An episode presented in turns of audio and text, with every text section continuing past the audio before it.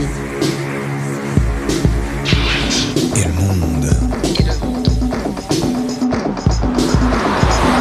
Habiter ici et le monde. Nous parlerons crise d'habitabilité de notre époque et architecture.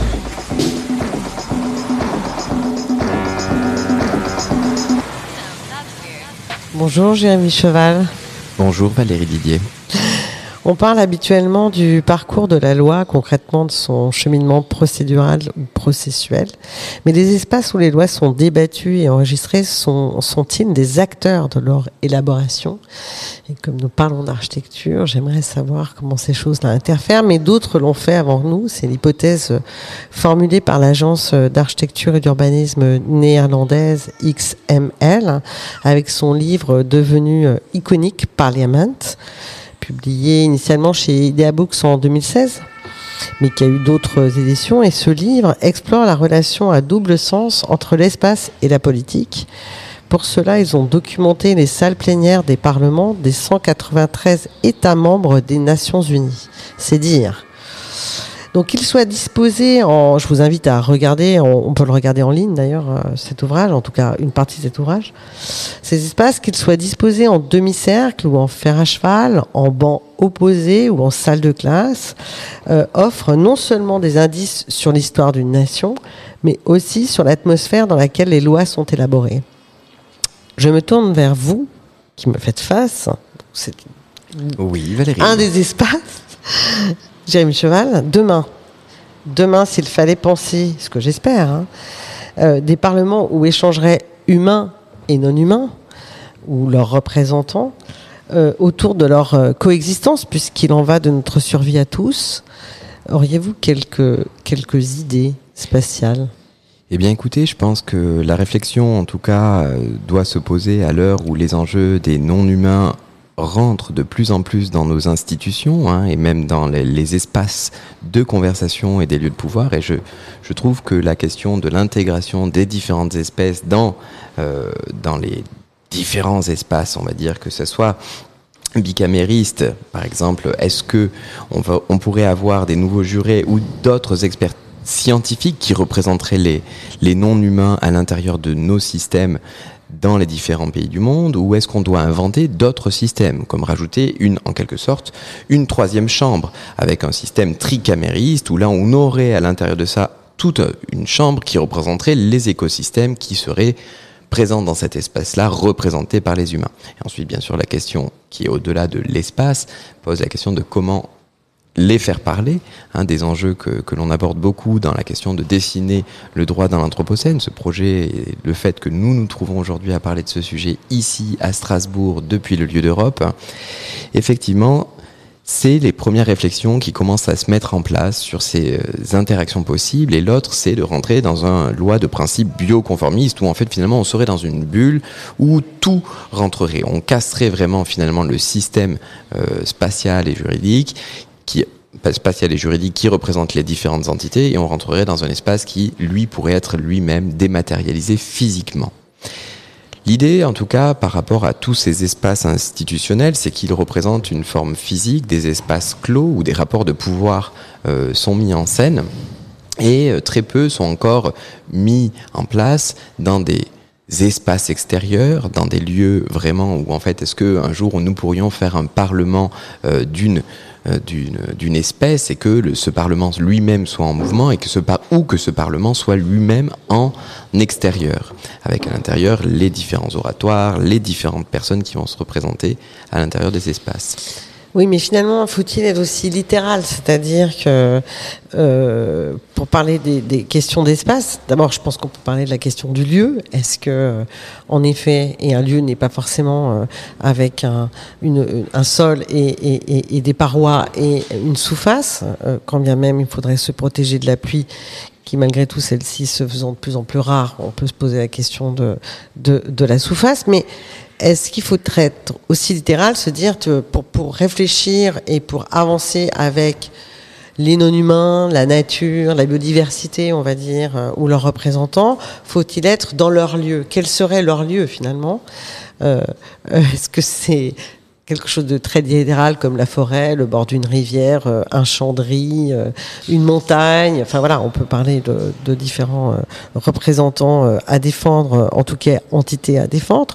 Ou faut-il défendre cette question du lieu et donc de l'architecture, qui est peut-être pas une invention humaine, Peut-être pas, effectivement, les termitières, les, les, et différents lieux qui sont euh, les nids, qui sont les espaces où vivent euh, tous ces animaux, hein, bien sûr, sont déjà d'une part des, créations architecturales de grande qualité qui arrivent à, à transformer leur espace de, de, vie, leur écoumène. Mais la question qui se pose, et que du coup je vais vous renvoyer la question d'une certaine manière, euh, Valérie Didier, si je me permets, c'est la question de ce rapport en quelque sorte mis en place avec le pouvoir. Parce que si on parle d'Anthropocène, ce qui est le cas de, de, notre, de notre école, chère école urbaine de Lyon, hein, on va dire que l'Anthropocène qui induit le fait que nous traversons cette crise d'habitabilité induit par les activités qui sont humaines, ça voudrait dire que de manière systématique sur n'importe quel habitat ou n'importe quelle architecture ou n'importe quelle euh, fabrication non humaine est impactée par un pouvoir humain. Donc, est-ce que nous devrions reshifter ces éléments-là, les, transformer? Comment pourrions-nous, du coup, euh, faire avec euh, ces habitats non humains? Bah, je pense qu'il y a effectivement plusieurs questions dans ce que vous dites. Il y a la question de, l'échange c'est du lieu de, proximité finalement euh, autour d'un sujet de, des différents acteurs euh, qui ont leurs intérêts à défendre. Il y a la question des, intérêts, à partir de quels intérêts communs nous pourrions euh, discuter finalement? Alors, on pourrait dire que c'est cette question très large de l'habitabilité euh, de la planète. Hein, euh, les non-humains ont besoin de vivre sur cette planète, nous avons besoin d'eux pour euh, vivre aussi. Et puis euh, la question du lieu, je, reviens sur cette question du lieu parce que ça me paraît central. Euh, pour savoir si nous sommes euh, en capacité d'échanger. Faut-il un lieu? Je, je, pense que le sujet est vraiment là. Et quand vous parlez des différents échanges, donc j'ai bien regardé euh, Parliament, on voit bien euh, il y a des manières euh, autoritaires d'exercer euh, ce, ce, ce, processus, enfin en tout cas de, de, travailler dans ces parlements, des manières beaucoup d'échanges. Et on voit bien que la spatialité induit, induit des formes d'échanges différentes. On le voit même dans une salle de classe d'ailleurs. Hein. Ce n'est pas que dans la question euh, du Parlement. Donc, euh, est-ce que déjà, faudrait-il que nous soyons tous à la même hauteur hein? Au même niveau, au, au même, même, niveau, aux mêmes objets et finalement interférences. D'où le fait peut-être que euh, certaines entités naturelles sont euh, référencées comme des entités juridiques pour déjà être au niveau, au niveau avec nous, pour être représentées. Euh, alors justement, on en est où à ce, à ce sujet Puisque dans Dessiner le droit, il y a, il y a, il y a plusieurs entités euh, non humaines qui ont été, euh, qui ont fait l'objet de sujets de droit. Hein, euh, le riz, une rivière, je les ai pas tous en tête, mais il y a, des, il y a déjà des, des, des, sujets de droit qui sont des sujets non humains. Et on voit bien que, par exemple, la question des fleuves, la question de l'eau est quelque chose qui, qui, qui monte en puissance dans toute une série de collectivités et à plein d'endroits différents dans la planète. Je pense au Parlement euh, de la Loire, par exemple. Euh, voilà, on voit bien que c'est des choses qui sont en train de monter, même si ça peut paraître encore singulier pour euh, beaucoup d'entre nous. Effectivement, le Parlement de la Loire fait partie de ces expérimentations, on va dire, portées par différents auteurs, donc Amis de Toledo, qui, à l'intérieur du projet Dessiner le droit anthropocène, présentaient finalement l'intérêt de réfléchir à même qu'est-ce que représente le droit d'une rivière. Hein, une rivière, bien sûr, c'est aussi ses bassins versants, c'est aussi les mammifères, c'est aussi les insectes, c'est aussi le végétal, c'est aussi les villes, c'est aussi les humains, c'est aussi les embarcadères. C'est tous ces éléments qui vont finalement du mont Gerbier des Joncs jusqu'à l'océan Atlantique. Donc c'est de se poser la question de où commence la rivière, où elle se déploie, sachant que pour nous, comparé à d'autres lois comme Te Awatupua en Nouvelle-Zélande, on se pose moins la question de notre rapport avec une certaine sacralité. C'est-à-dire que nous ne pensons pas depuis très longtemps que la rivière est un élément vivant avec lequel nous pouvons en quelque sorte échanger. Mais ce qui est très intéressant, en tout cas d'un point de vue, euh, on va dire, occidental sur notre relation avec le vivant, c'est que poser la question des espèces, c'est euh, interroger les communs. Et interroger les communs et interroger cette manière dont on va discuter le pouvoir, dont on va prendre des places, comme le présenterait par exemple Michel Lussot, ou avoir ces rapports de force et ces rapports de pouvoir que Michel Foucault, lui, analyse, on les fabrique dans des espaces de fabrication, hein, des lois, des actions qui sont très hiérarchisées. Mais est-ce que vous pourriez nous parler, Valérie, du coup des différents types euh, de rapports que l'on peut voir à travers le monde? Et qu'est-ce que ça nous dit, comme par exemple l'avait fait cette jeune étudiante euh, aux Beaux-Arts de Lyon, Emma Houft, qui avait analysé plusieurs typologies euh, d'assemblées? Oui, c'était d'ailleurs pas mal basé sur l'ouvrage de Parliament de XML. En gros, hein, parce qu'il y a évidemment plein plein de nuances, hein, mais en gros, dans un régime autoritaire, euh, euh, il y a un décideur. S'il n'y a pas une assemblée en fait euh, face au public, au public qui serait élu, Hein, puisque c'est comme ça que ça se passe, en tout cas dans les régimes démocratiques. Et donc spatialement, vous avez le, le, le dictateur, l'autoritaire, on va dire, qui est en surplomb euh, évidemment sur euh, face à l'Assemblée qui, elle, est muette, reste muette, elle est même désarmée puisqu'elle n'a pas de micro en général. Elle est simplement là pour euh, écouter, enregistrer, accepter. Donc en fait, l'échange disparaît. Et la salle est en général un, très gros rectangle avec une estrade de très grande hauteur. Et puis il y a également une distance très très forte entre celui qui est à la tribune et euh, l'assemblée un peu d'anonymes qui sont là pour euh, enregistrer euh, de manière assez enfin, totalement muette ce qui est dit. Donc ça c'est on va dire la, la figure extrême qu'on peut retrouver dans différents régimes autoritaires qu'on retrouve dans le monde. Il y a aussi ce face-à-face britannique, hein, où on va dire qu'on revoit cette, cette, idée des chambres des commerces, où il va y avoir arbitrage, où il y a ouais, ce, ouais un ouais. côté et l'autre côté, et un arbitre en quelque sorte.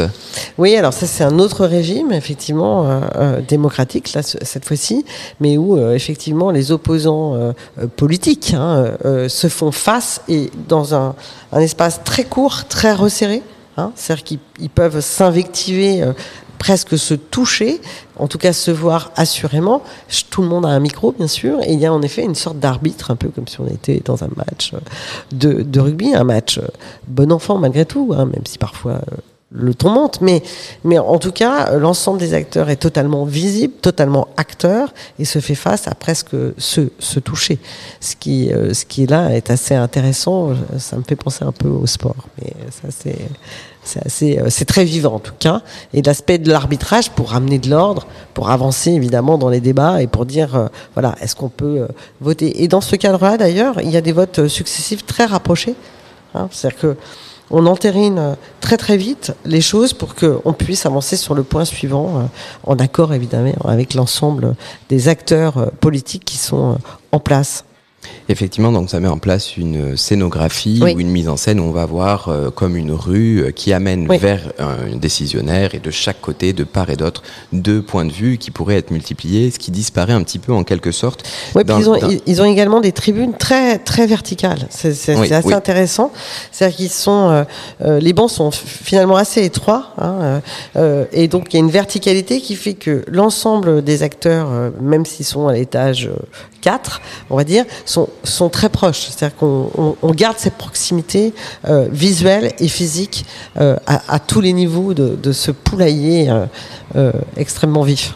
Et ce qui est très intéressant, c'est que bien sûr, on commence par les deux exemples que l'on connaît le moins. Bien sûr, ce qu'on connaît le plus, c'est l'hémicycle et c'est finalement un point de référence et un espace où on va avoir euh, un lieu de débat qui est donné aux différents, parlementaires qui vont pouvoir aller vers l'oratoire et d'un certain décalage par rapport à la présidence de, de, du lieu va se décaler du point de vue mais va pouvoir se devenir à ce moment-là un point de référence décalé et qui va lui prendre la parabole vis-à-vis -vis de l'Assemblée. Et ce qui est très intéressant, Valérie, du coup, en y réfléchissant, on voit ces plans, on voit ces lieux. Un des éléments qui est central, c'est ces points de vue, et un point de vue qui est toujours, malgré tout, complètement introverti. Existe-t-il ou aurions-nous la capacité de réfléchir à ces lieux de pouvoir avec un décentrement total, c'est-à-dire ouvert vers l'extérieur?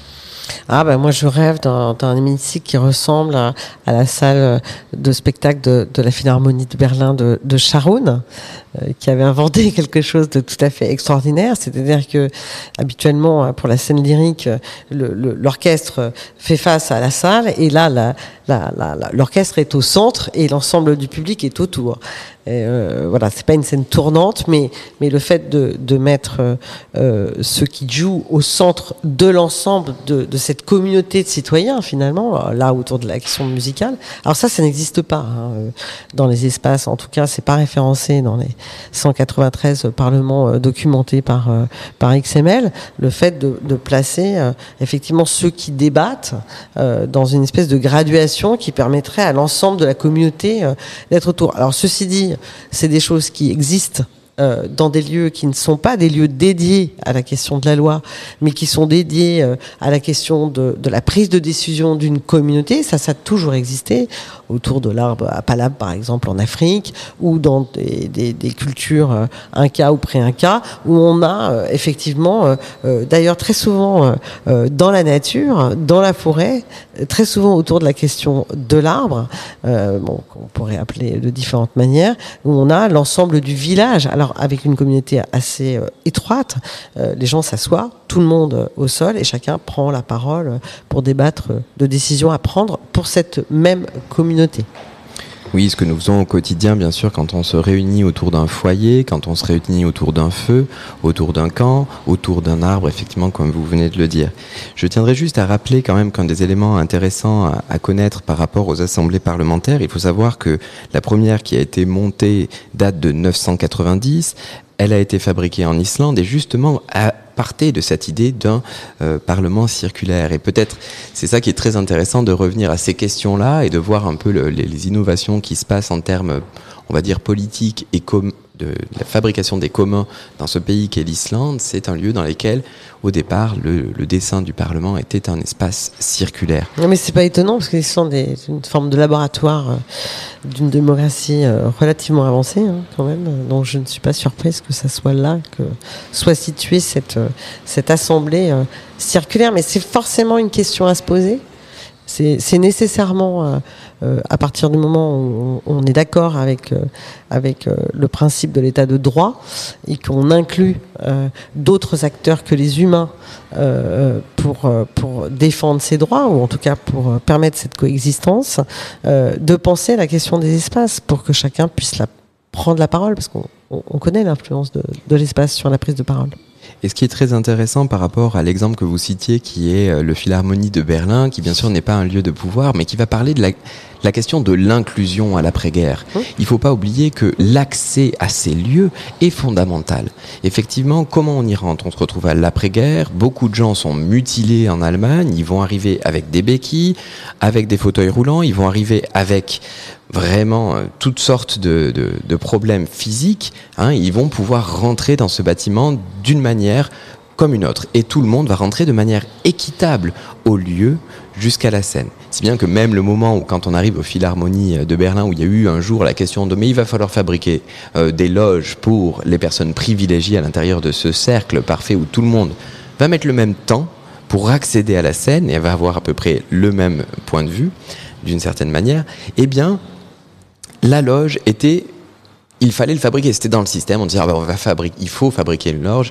Et là, Charoun a, a répondu en fabriquant, bah, disons, bah, écoutez, c'est ici. Mais oui, parce que Charoun, il voulait casser la question euh, sociale. Et puis, euh, c'est à Berlin, euh, une vingtaine d'années après la guerre. C'est pas par hasard, enfin voilà, même si Charoun est extrêmement ta talentueux, mais il voulait absolument casser cette question-là, de dire que tout le monde avait droit effectivement de manière équitable à l'accès à la culture, là en l'occurrence à la musique, et qu'on arrêtait cette différenciation sociale qui était reconstituée de toute façon dans les dans les lieux. Et puis on voit bien qu'il y a des termes qui circulent. On parle de poulailler dans l'opéra comique, mais on parle du perchoir à l'Assemblée nationale. Donc euh, voilà. Donc la question du poulailler, la question de la basse cour, la question de la haute cour. En fait, c'est tous ces sujets-là qui sont qui sont en effet euh, à, remettre en question, en tout cas à réinterroger. Donc au-delà bien sûr de la question de, de, de, faire rentrer des personnes qui vont être différentes pour différentes raisons de handicap, il y a aussi ces rapports de pouvoir où on va faire rentrer un accusé, où on va faire rentrer une personne qui va avoir plus ou moins présomption d'innocence à ce moment-là. Et malgré tout, dans le système de fabrication spatiale, on est toujours dans un système où la personne rentre dans un lieu où elle ne se trouve pas dans une situation la plus euh, simple pour être face aux juges et aux différents avocats. Est-ce que Valérie, vous avez des exemples peut-être de cette mise en scène que l'on pourrait voir à travers le cinéma, à travers parce que bien sûr c'est des lieux que l'on connaît, mais, on y va très peu. On y va très peu, même si bien sûr c'est un lieu où on peut participer aux audiences. Effectivement, on en est souvent, en tout cas dans les tribunaux, euh, par exemple, euh, mis à l'écart. Alors, il y a alors, en plus euh, en architecture, les palais de justice, c'est vraiment un lieu euh, éminemment important évidemment de nos sociétés, mais, mais qui a été euh, qui a des exemples d'architecture euh, euh tout à fait euh, tout à fait incroyables ces dernières années, parce qu'il y a des très grandes campagnes en France en particulier. Je pense à ça, mais bon, il y, en a partout dans le monde.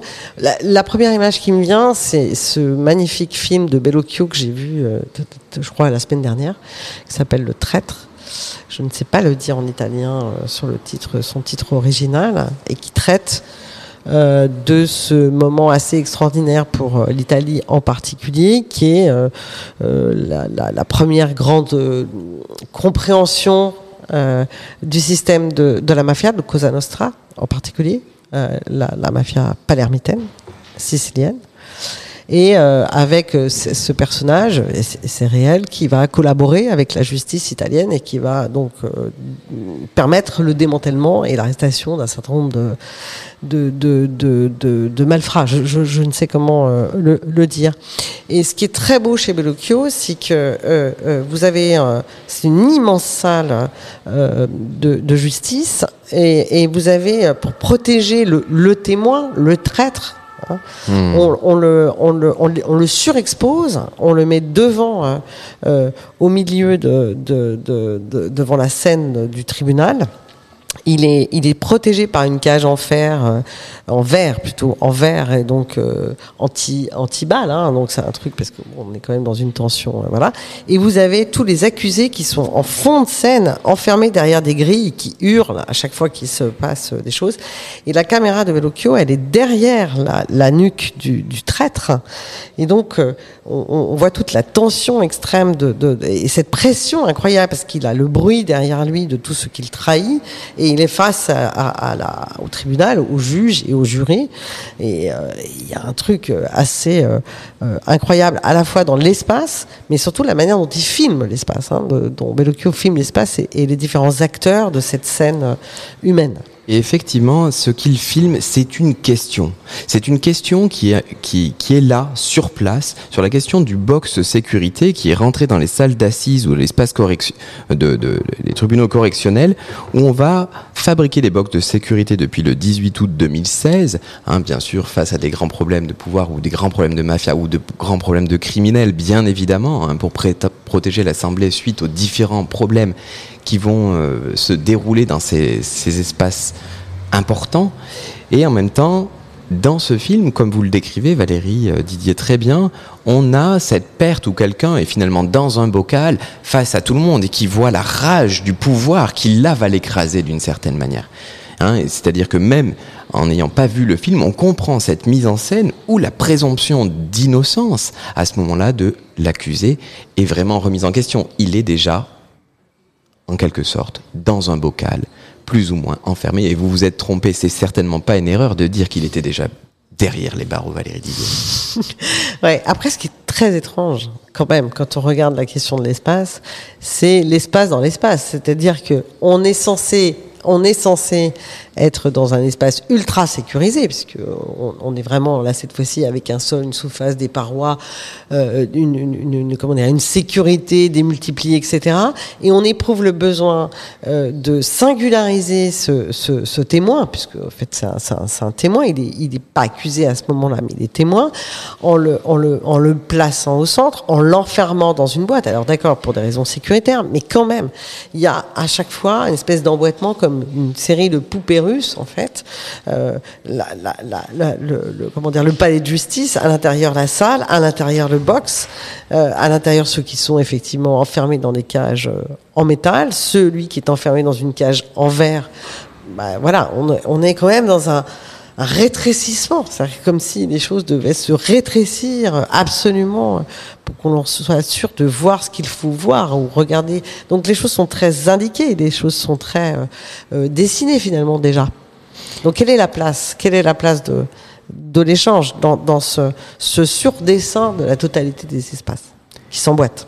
Effectivement, c'est une question de, recherche que certains étudiants, en tout cas, essayent de vraiment euh, mettre en place. Effectivement, je pense que c'est très important de voir comment se fabrique cette manière de contraindre le, les corps hein, dans, ces, lieux d'espace, les lieux d'échange et nous souhaiterions inviter euh, la, la, majorité de nos auditeurs à réfléchir à comment nous pourrions y faire rentrer, bien sûr, les non-humains et tout le monde qui, en bref, le, le, végétal, le minéral, les animaux, et interroger vraiment cette relation d'emboîtement dans l'emboîtement, ou potentiellement l'inverse, de oh. nous retrouver nous-mêmes juges dans un espace euh, lui-même confiné, comme on l'a bien vécu à travers voilà, le monde. C'est ce que j'allais dire, ou inversement, effectivement. c'est nous C'est peut-être pour ça que nous faisons ces émissions ensemble, on s'entend bien.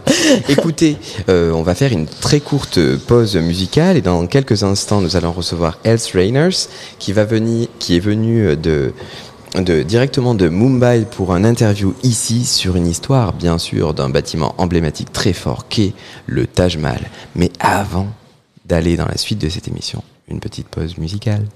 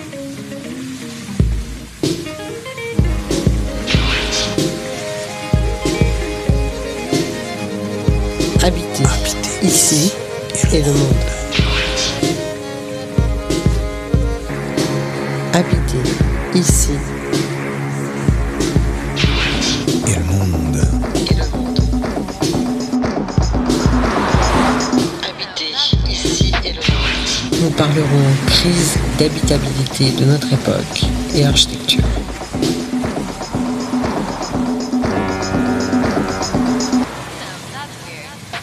Suite euh, de Habiter ici le monde avec le Taj Mahal. Ça, ça fait rêver.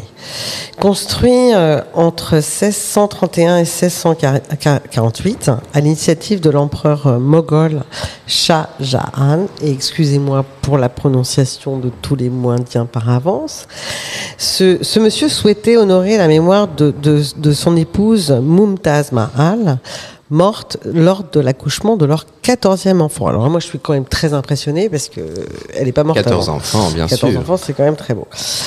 Bon, aujourd'hui, tout le monde le sait, c'est l'un des monuments les plus connus et les plus visités du monde.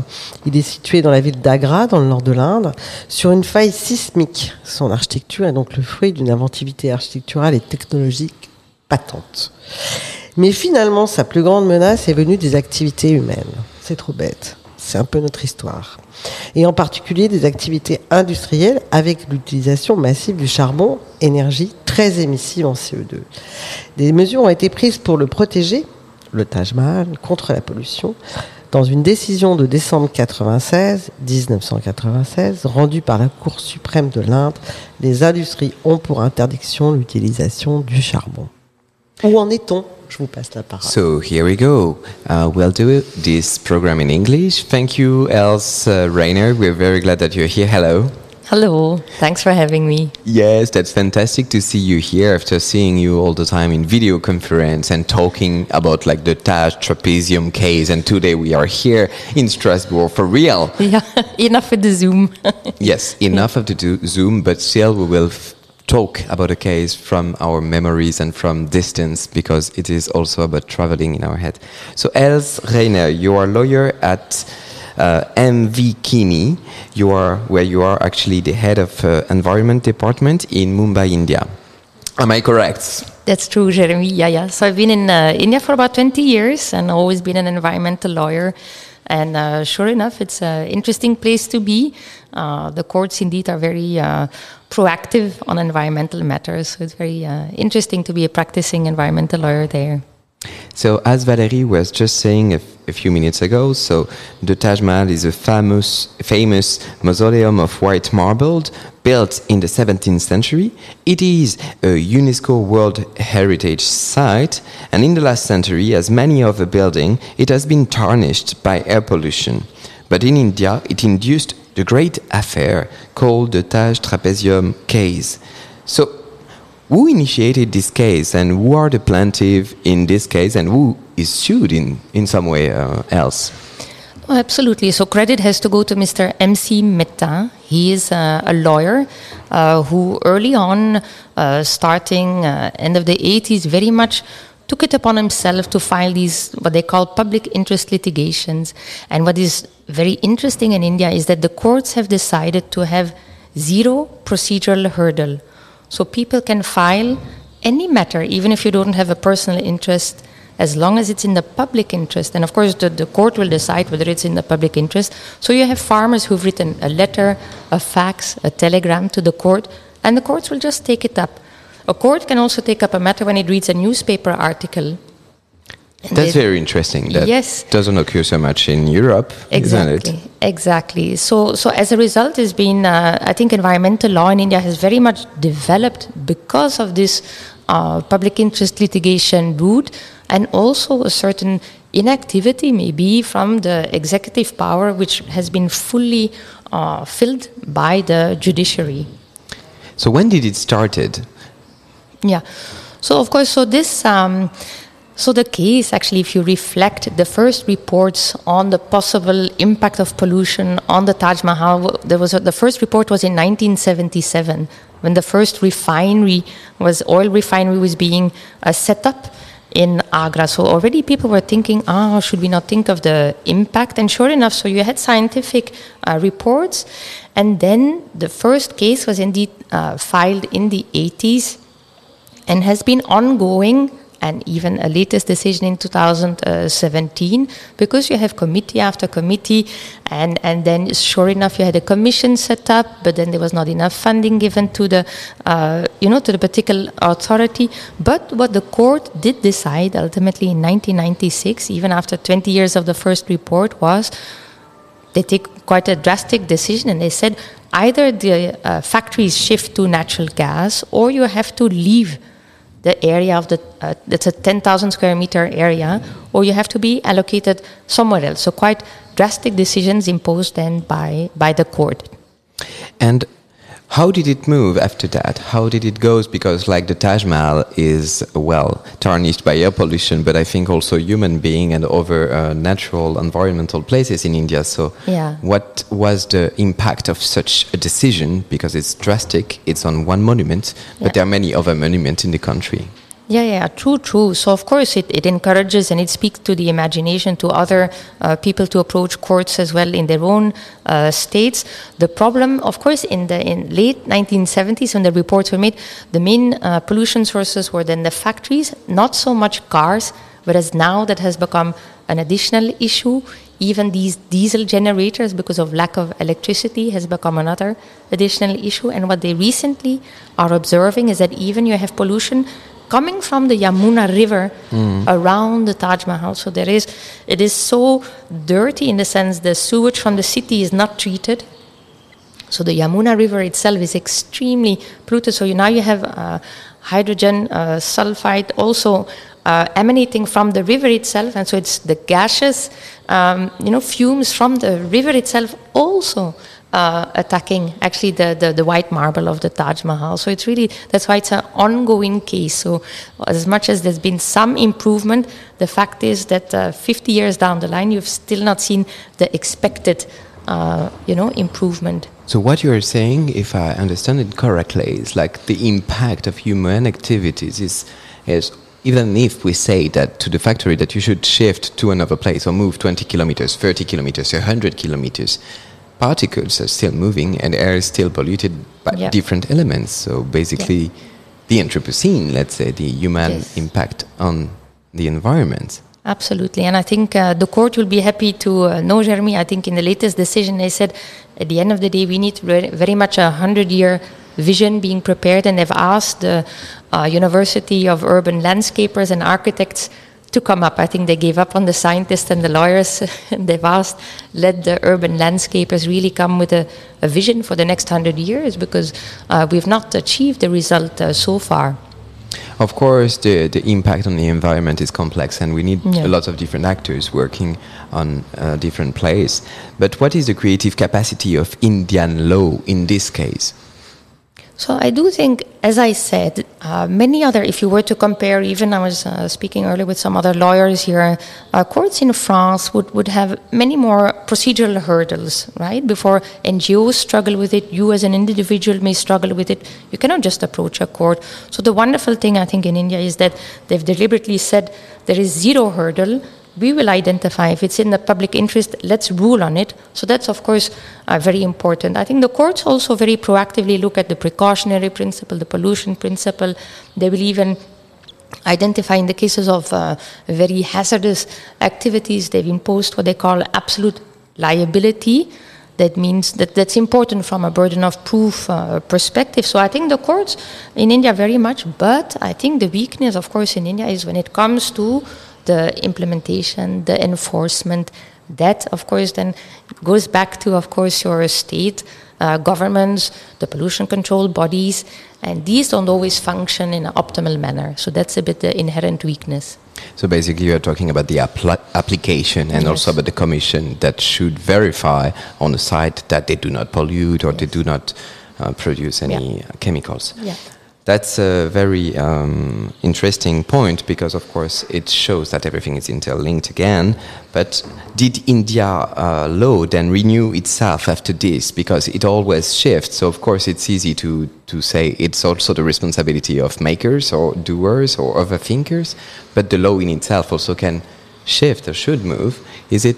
Do you see some of this uh, situation Well, I do think the, the environmental law being so proactive, I think all, all citizens in, in India are very much aware of it and they look at the courts whenever there's an environmental issue. The first reaction is let me not write to my local politician, go to the administration. The first reaction is let's approach a court and they and, and so I do think that's that's very different from what you see in other uh, countries, uh, of course.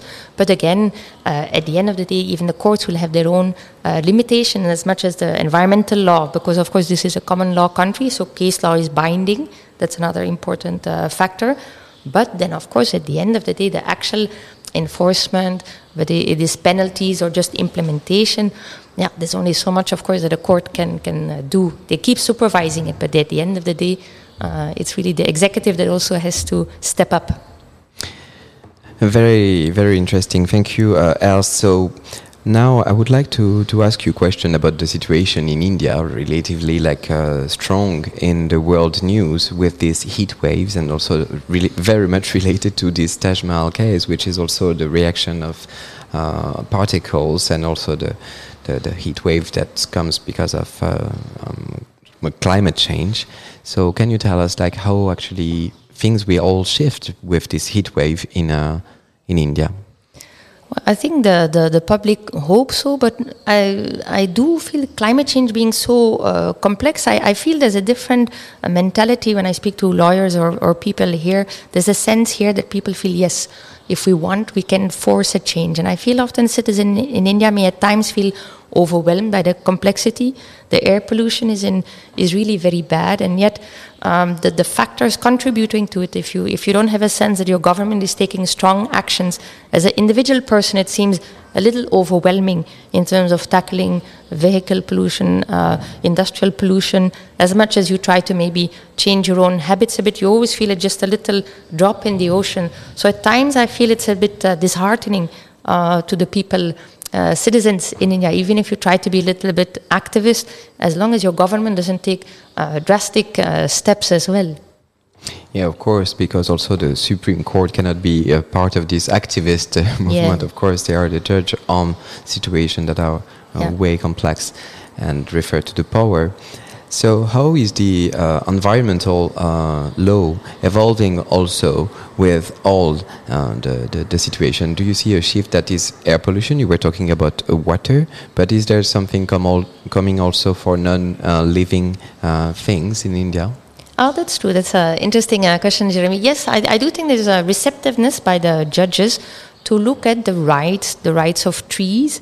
They look at the, the rights of rivers and and they have no um, would I say hesitation. I think they don't get lost in too too lengthy philosophical analysis of whether that's possible. I think they readily uh, accredit rights to nature. And so that's of course a very important step. So in that sense, the the judges and the courts are very proactive. And, and that's of course uh, inspiring. I think a lot of lawyers from other countries take note, and I think that's uh, that's encouraging. But then again, of course, in order for it to move forward and really have a real tangible effect, uh, the other actors also uh, have to move uh, in that direction.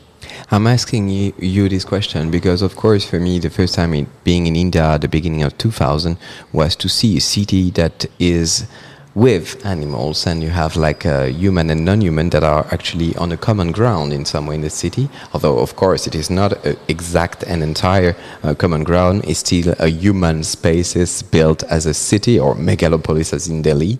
And day after day we see animals also that are less and less in cities. If you go uh, i've been moving there again in 2010 and 2015 and then i realized that animals is also moving away from the city.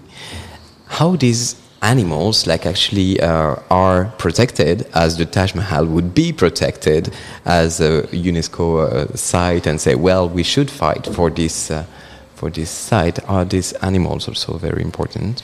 Yeah, so you do have a very uh, stringent uh, wildlife uh, laws as well, biodiversity laws, and then also, of course, in, in Mumbai, indeed, you'll not see many cows uh, roaming in the streets, yeah. but you'll see it in many other cities. And of course, there's special laws also on the protection of, of cows, but also of stray animals. So, for instance, in the cities, you'll see a lot of uh, stray dogs.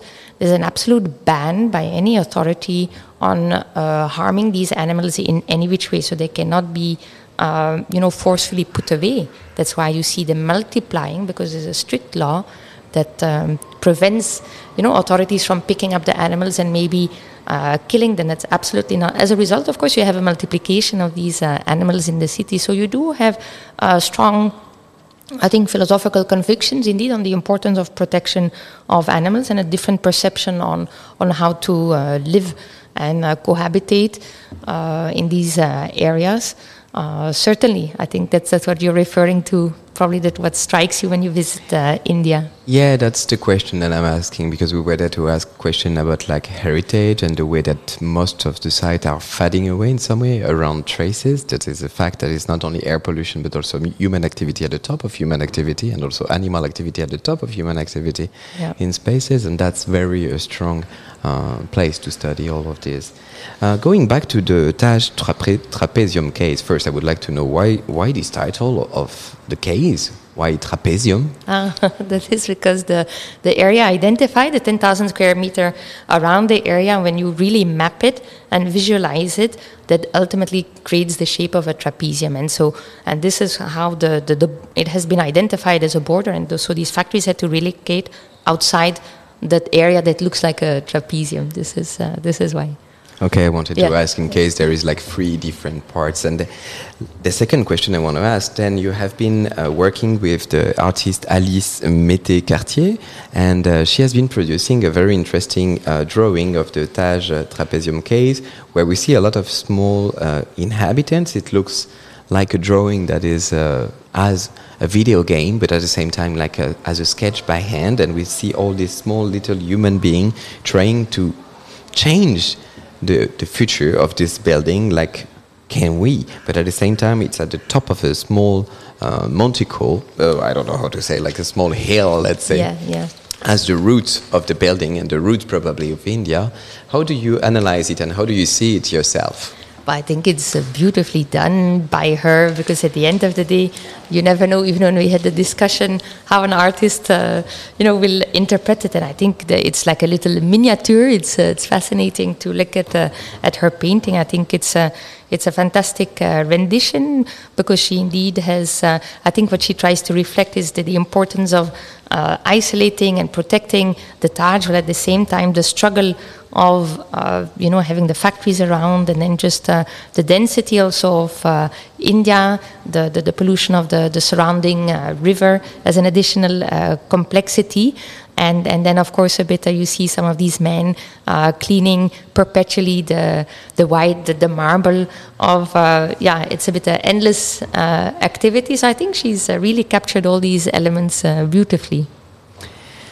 Yeah, and it's a project that really talks about the creativity uh, of law and in the creativity within the Anthropocene because I think all these dialogues are very important. So, how can, because you say the public can actually go into court for any matters, for any burden, but how do they understand also what the law uh, has been doing and especially related to environment? Are they following what's going on within the evolution of law uh, related to environment in India? So I think it's a good question. I do feel as a because of the years now of this environmental case law, I think citizens really have a sense that their voice is being heard in environmental matters. That means if you live in an area and you notice that a factory is actually being built in an area with mangroves, people will know that this is not entirely right. And as I said, they may feel that going to the local politician may not help much, but they know if they approach a court, they will maybe issue an injunction immediately until the matter is clarified. So there's a strong sense that the, the courts very much, uh, you know, will look into those issues very seriously. And, and so I do think they may not know the nitty gritty of the, the, the, the environmental case law per se, but they very much, there's very clear communication that they know that this is the body to go to if you do see uh, an environmental or a pollution matter in the area that you live. Since also we are uh, in here uh, talking about architecture, we are in a in a in a program that is called Habiter ici le monde. Can you describe a little bit like uh, what would be like uh, for you the best space for a Supreme Court in the future? Uh, I know it's a weird question because this is the game of uh, of this uh, work that is like uh, drawing the law within the Anthropocene. Because I believe we have to hear uh, all the voices and ideas of like how can actually things move or shift. So, going from your experience, what are the, the new needs that you would have to, to, to see within the court in India? Physically, let's say. Ah, physically. You mean like let's from say, a pure design? Yeah, like a The- pure design, saying maybe we should have a tree in the middle of uh, the court that would change a little bit our perception of uh, human activity, or should we be uh, around a river, as we were talking just before, or should we be like uh, not as a significant like this, but like completely open to the outside? How these things for you uh, would change or impact? Ah, interesting. Uh, yeah, yeah. So I do think historically most of the, the these uh, courts, including the Supreme Court, uh, located in a beautiful place in Delhi, very spacious, surrounded by uh, greenery. Similarly, the Bombay High Court, heritage building. Uh, so I think it's one of the. It's only when you go outside of these courts, of course, it's in, in a city like Mumbai where there's such a density. So I think the, the, the courts itself tend to be a little bit uh, nice, uh, uh, peaceful uh, islands in terms of the, their sheer uh, architecture. I do think also in terms of access, as I said, people do feel that they can readily access courts. So it's not like an ivory tower where you have uh, the, the distance, the, the perception. Uh, so I think there's a sense also of, of it being very much a, a public uh, space. Um, I'm sure that some of the lawyers would always argue, but they need more space because even if you you have to come once to, to one of the courts, they're of course very uh, densely populated uh, as well. So of course, more space uh, would always be uh, welcome. But I, I do think, given uh, as of now, even the uh, you know the heritage buildings very much I think reflect uh, what they uh, personify also in terms of uh, in the law. Um, but of course, maybe someone like you, Jeremy, may have yet additional suggestions. I think so far so good, uh, but I'm sure that, that they can be improved maybe. I think it's a great uh, way for me to let you talk about the, the question of access, not uh, this time in terms of access in a physical place and access within the city, but the access to information, because it's part of uh, one of the driver within the load that we should access to information that things will be polluted that things will be like damaged or things will be uh, dangerous. It is part of uh, of the law all over the world. And how is this access of to information uh, is managed in india? So importantly, since 2010, you also have a Right to Information Act, which is again, most citizens are very aware of its uh, existence. They also use it. Of course, it's right to information from your government bodies. Huh? So it's it's typically, but that does mean if you say we want to know uh, has this environmental permit been granted, what has happened to the file, I would like to have access to the file. That has to be given, and the, the grounds for refusal are very limited. So as a result, a lot of citizens similarly, and also very uh, limited procedural hurdles, very much file these uh, what they call RTI applications. Very uh, active and uh, procedure. because of course like india is a very strong government and within this government like access to information and the way of course that we we have is also the way to implement the reality through different cases and different uh, situation so how is it um, managed between these two different powers between the law the court and also the power in place like modi True, true. But the good thing I think in India is that you, you have a very active media as well. And I think uh, Indians very much also love to debate. They're very active citizens when it comes to uh, political awareness. And so I think all of that goes very much hand in hand. So you're right that, uh, you know, of course, different governments bring their own uh, different maybe characteristics. But I think in terms of the, the public, uh, is not so easily intimidated. I think they very firmly believe uh, that they are an important democracy. They're aware that they're the greatest, I mean, the largest, at least, uh, democracy, and they keep using their these tools. Uh, so I think from that perspective, whichever government comes and goes, I do feel uh, the, the Indian public remains equally uh, active and will readily, uh, you know, come forward, whether it's social media, regular media, these RTI routes. So that's a good sign, of course. I think it is a good sign, and I'm asking you this question after being in China and living in China for, for 10 years, when actually the, the question of flow and the question to access to information and, and also going into court has been very much uh, difficult uh, for many uh, citizens. It's not the same, so it's a very different dynamic. And to understand this within India, I think it gives the court and it gives, like the law, a particular power to the citizen to debate, and uh, that's a very uh, strong uh, input, I would say. Absolutely. I, I also feel that's an important distinction made because sometimes people don't know in Asia. And I always say, well, India may have, of course, its uh, disadvantages, but at least this, uh, this sense of uh, active citizen participation is very much there.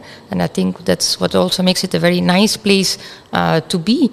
And so, and again, as I said, independently of which uh, political party is there, um, you know, you switch on any news channel, of course, uh, hotly debated.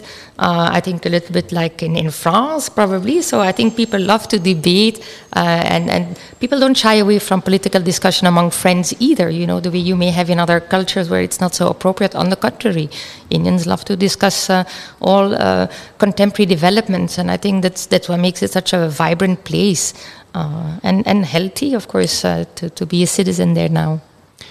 Indeed, and then uh, if I go back to the Taj Mahal case and this uh, great evolution that you are talking about, that things are uh, always in question. So the Taj trapezium case is not closed. So it will always move. And I think this is also a great power of the law and a great creativity within India. So can you tell us like uh, how yourselves, you reinvent yourself on a daily basis as a lawyer and also working as a head of uh, environment in MV? Also, now I better come up with a very interesting uh, answer. I don't know whether I really reinvent myself every day, but it's certainly interesting uh, to, to follow uh, these developments uh, closely. I must say, I do secretly hope that. Uh, I do feel after 20 years, I don't feel there are enough environmental lawyers. So I keep uh, talking at universities, and I hope that more and more will enter uh, that field uh, as well.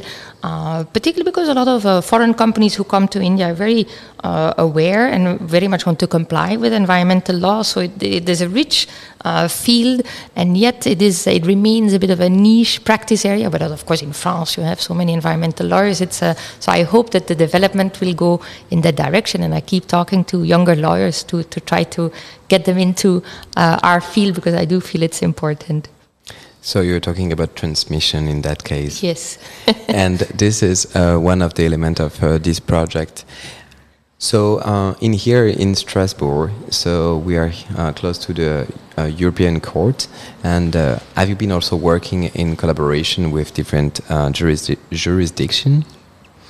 Well, I think to an extent it's uh, academic. We, of course, uh, together with other environmental lawyers, we like to, uh, you know, analyze uh, comparative uh, developments, and you write academic papers uh, on that. And, and, of course, I'm still uh, in touch with some of. Uh, I started my career as an environmental lawyer in, in Brussels, and, and, at times I still collaborate with uh, my former colleagues at the time. And but of course, the good thing is also in a lot of environmental laws, India is also inspired by EU law. So when we talk about e-waste law, plastic waste management law, so a lot of they do follow it closely, and in that sense, even when we interact with the Ministry of Environment and Forests, it's always interesting to be able to compare and refer to the EU laws as well. So to that extent, uh, yes, I keep a bit in touch with both. That's a fantastic statement. And uh, as far as uh, I, I, believe, uh, you have been in Strasbourg once already, uh, and uh, we did this interview in English. But uh, si je ne me trompe pas, vous parlez un peu français, Else Reiner.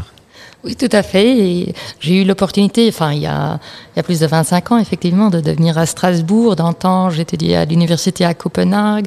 il y avait un juge, Izzy Feugel, euh, danois qui, euh, comme partie de, de, ces cours, effectivement, on est tous venus euh, ici d'un temps pendant une semaine, effectivement, très impressionnés à ce moment-là aussi avec les procédures qu'on a su suivre Effectivement, merci beaucoup, Els Reiner, pour, pour cette interview. Et, oui, j'ai voulu qu'on parle français à la fin parce que je pense que, que vous représentez bien, finalement, cette question du droit mondial, international, à travers tous ces enjeux, parce que l'environnement, euh, ben, on ne le regarde pas à un, lieu bien précis, même à travers le droit, et on a parlé de différentes disciplines, et vous avez tout cet intérêt qui est enchevêtré, comme euh, nous ici pour l'école urbaine de Lyon, dans la question transdisciplinaire et la relation vraiment aux enjeux des mondes urbains et leur impact, Dieu sait que Mumbai est une ville qui interroge au niveau mondial sur sa capacité de diffusion et en même temps